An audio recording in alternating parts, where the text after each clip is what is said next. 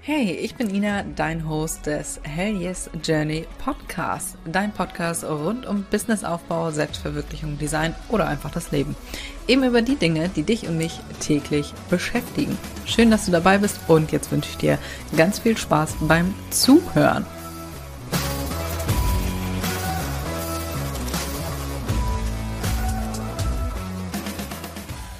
Herzlich willkommen zu einer fantastischen neuen Podcast-Folge. Deine Website ist das pure Chaos, dann ist diese Folge für dich. Fünf Dinge, die deine Website beantworten sollte, beziehungsweise die deine Website haben sollte. Ist ein bisschen ein anderes Thema als sonst. Hat den Grund, meine Website, die mache ich na, einmal im Jahr ungefähr. Da überkommt's mich und da denke ich, komm, jetzt, jetzt muss mal hier wieder ein bisschen was Neues rein oder alle halbe Jahre. Also nicht sehr häufig und deswegen dachte ich, komm, jetzt ist es soweit. Heutiger Random Fact übrigens, ich habe das mal beruflich gemacht. Ich habe mal beruflich Webseiten programmiert. Verzeihung. Ich arbeite gerade selber an meiner und da kam es mir und dachte so, komm, da müssen wir heute mal drüber sprechen. Heute tatsächlich mal rein um eine Website und nicht um einen Online-Shop.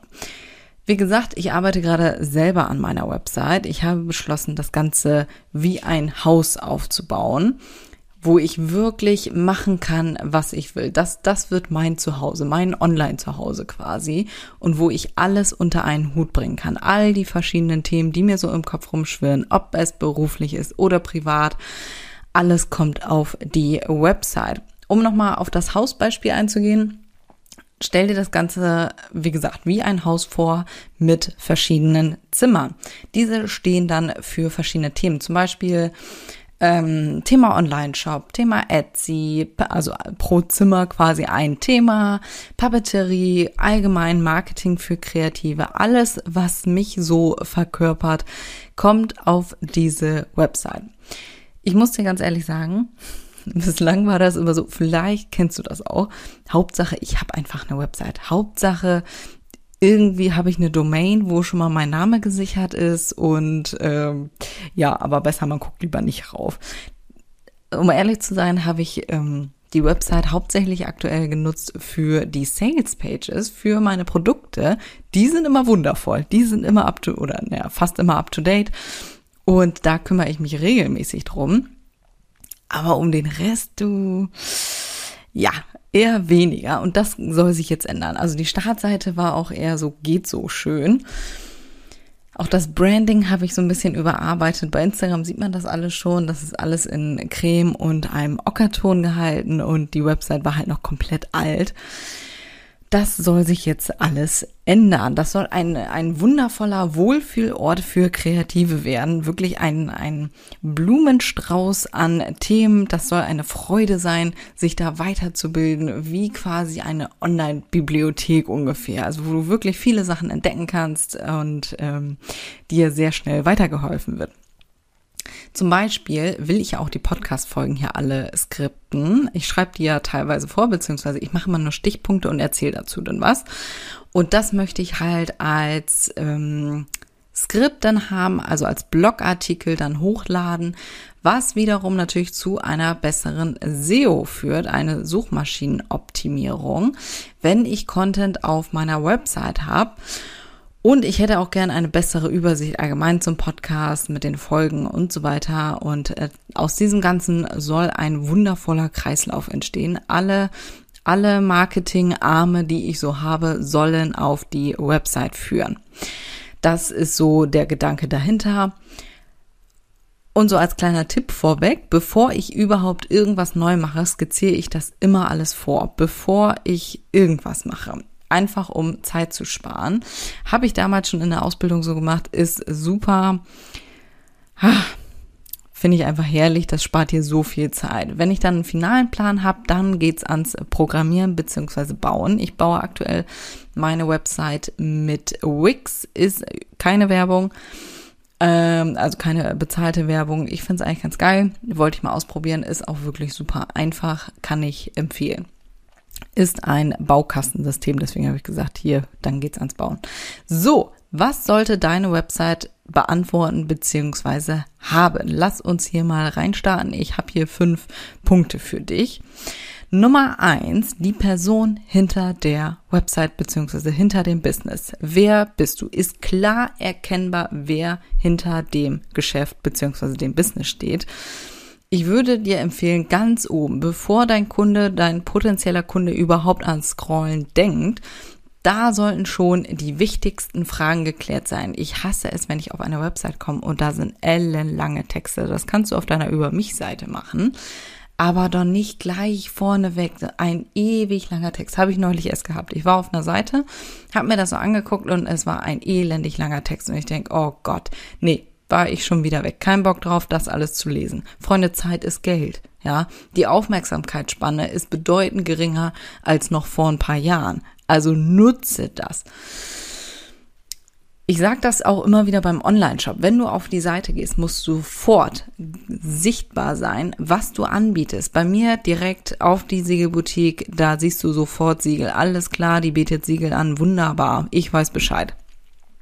Das gleiche kannst du natürlich auch für deine Seite adaptieren. Dein Besucher hat eine geringe Aufmerksamkeitsspanne. Ich habe es gerade schon, äh, schon gesagt, nutze das. Schreib ganz oben, ganz oben, bevor hier gescrollt wird, schreibst du folgendes rein. Erstens, wer du bist, also deinen Namen, liebe ich auch, ne? Bei Instagram-Profilen, da denke ich immer, warum zur Hölle? Wenn du schon einen Business-Account hast und du machst das hier beruflich, dann schreib doch bitte deinen Namen da rein. Ich hasse es, wenn mir jemand schreibt, dann gucke ich immer aufs Profil, wie der Name ist und schreibe die Person dann persönlich an und dann steht da kein Name und ich denke, nee, würde ich schon wieder nicht buchen, hätte ich schon wieder keinen Bock drauf. Also, wer bist du? Was genau machst du? Also, worin bist du hier die Expertin? Für wen machst du das Ganze? Also, wer ist deine Zielgruppe, beziehungsweise wen sprichst du damit an? Beispiel, ähm, was nehmen wir denn da mal? Ähm, Physiotherapeutin für Seniorenhunde. Nur so als Beispiel. Und am besten auch noch direkt ein Bild davon, äh, Bild von dir daneben, dass du dann gleich siehst, ah, wunderbar, die finde ich sympathisch, da gehe ich hin. Ich habe es gerade schon gesagt, Zeit ist Geld, Freunde. Ich will direkt wissen, mit wem ich das zu tun habe, ob ich den oder diejenige sympathisch finde und ob ich hier richtig bin. Wenn ich da erst 14 Jahre lesen muss, bin ich weg. Wirklich. Habe ich keinen Bock drauf, nervt mich schon. Wenn das oben schon so anfängt, dann wird die ganze Seite nicht besser. Du kannst sehr gerne einen Text zu dir machen, aber bitte erst auf der Über mich Seite. Du kannst das kurz auf deiner Startseite anreißen und dann Link hier, wenn du mehr wissen willst, hier kannst du meine Lebensgeschichte erfahren. Punkt Nummer zwei, was bietest du an? Was ist das Ziel deiner Website? Wenn ich als potenzieller Kunde auf deine Website gehe, finde ich auf deiner Website direkt was, womit ich bei dir einsteigen kann.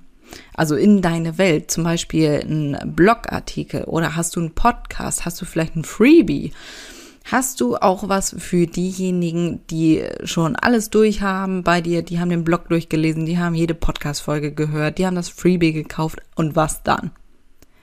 Was soll dein Kunde dann tun? Also hast du auch schon was für diejenigen, die jetzt mehr wollen? Hast du irgendwie schon ein Angebot?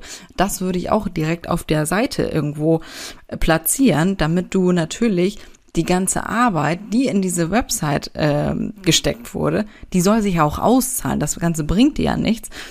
Ähm, wenn dein Kunde dann keine Möglichkeit hat, dich dann irgendwie zu buchen, beziehungsweise bei dir etwas zu kaufen.